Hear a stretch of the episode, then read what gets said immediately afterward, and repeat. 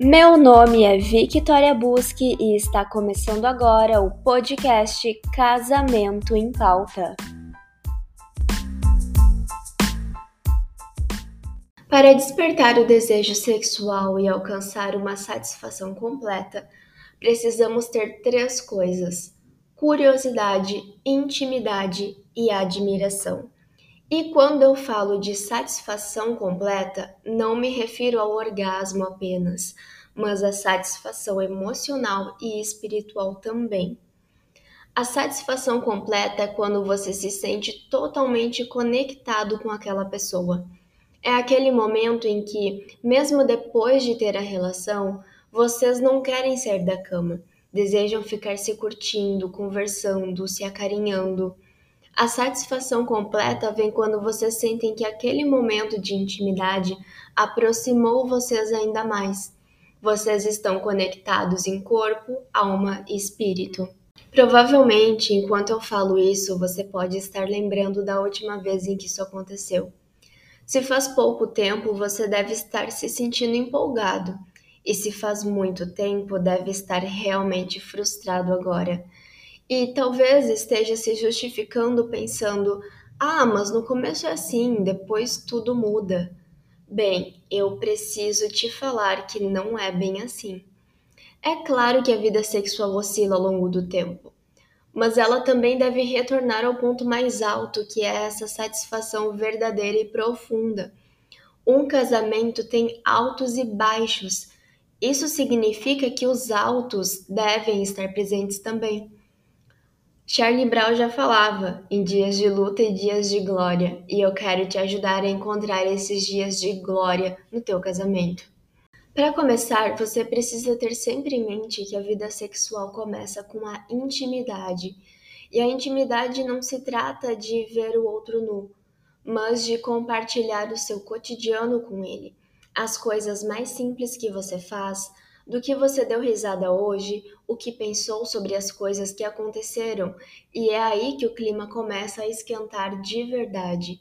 Quanto mais você fortalecer essa intimidade cotidiana com teu parceiro, melhor será a vida sexual de vocês, porque ele vai começar a olhar mais para você e vai sentir que você também está olhando mais para ele.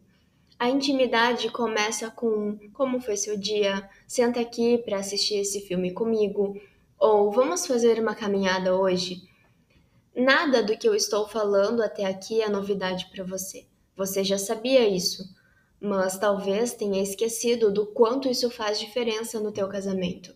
Esses momentos de tranquilidade vão equilibrar a vida de vocês dois.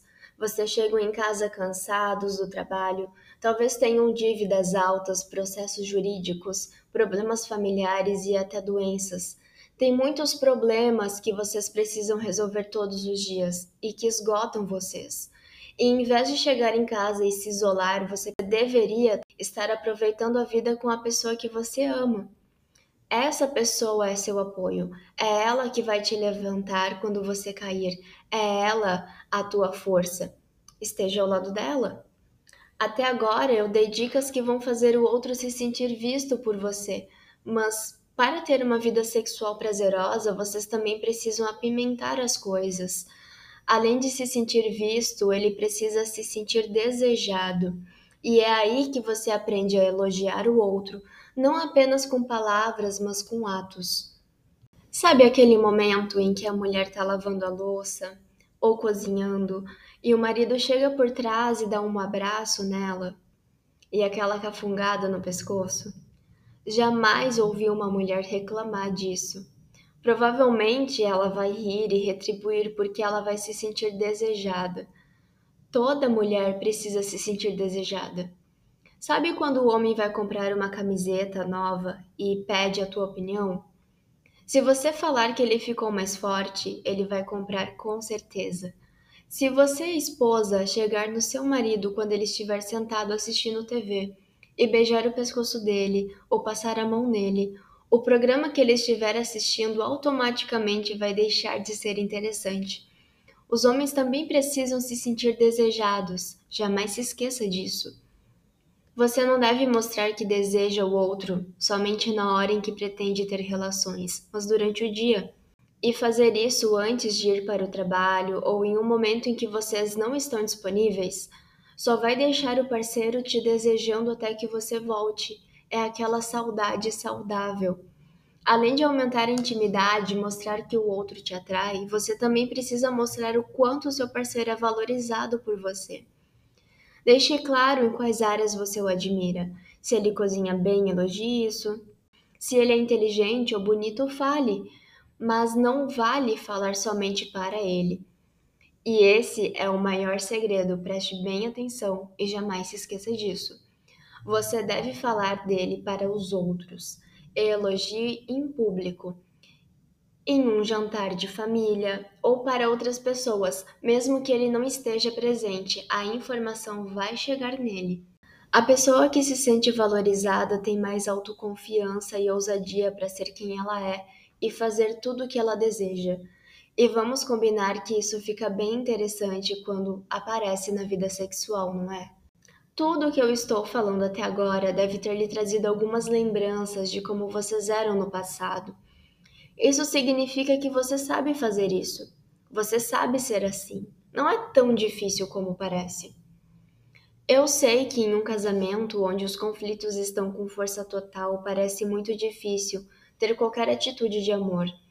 Mas o amor, antes de ser sentimento, é ação. É estar com o outro, honrando o compromisso e a aliança que você fez um dia. O teu casamento é tua responsabilidade.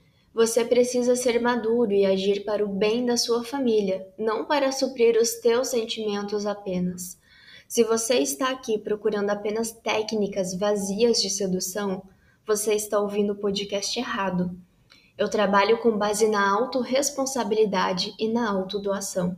Após você construir todo esse clima favorável para uma intimidade verdadeira, é muito importante garantir que vocês tenham oportunidade de ter relações. Afinal, a falta de tempo é uma das desculpas campeãs para a falta de sexo. Então, garanta que vocês terão tempo.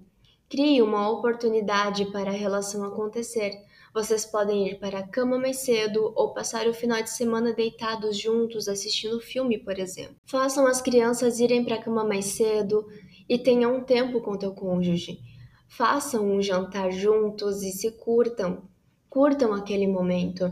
Há muitas opções, seja criativo. Além de tudo isso que eu falei, tem algo importantíssimo que você precisa fazer Lembra quando vocês estavam namorando e você ia se encontrar com ele? Antes de você se vestia com uma boa roupa, se depilava, passava perfume, fazia barba cuidadosamente, lavava o cabelo com aquele creme que deixava ele mais bonito.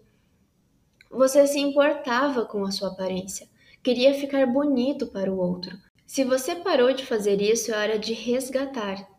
Pare de usar aquela cueca velha Pare de usar aquela calcinha horrível para dormir. Se cuide. A vida sexual saudável também é uma construção. Ela precisa de manutenção, vez ou outra, para que os dias de glória retornem.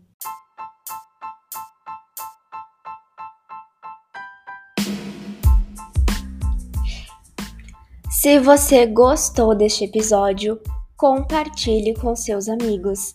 E se você não gostou do episódio, compartilhe com seus inimigos. O importante é compartilhar. Até breve!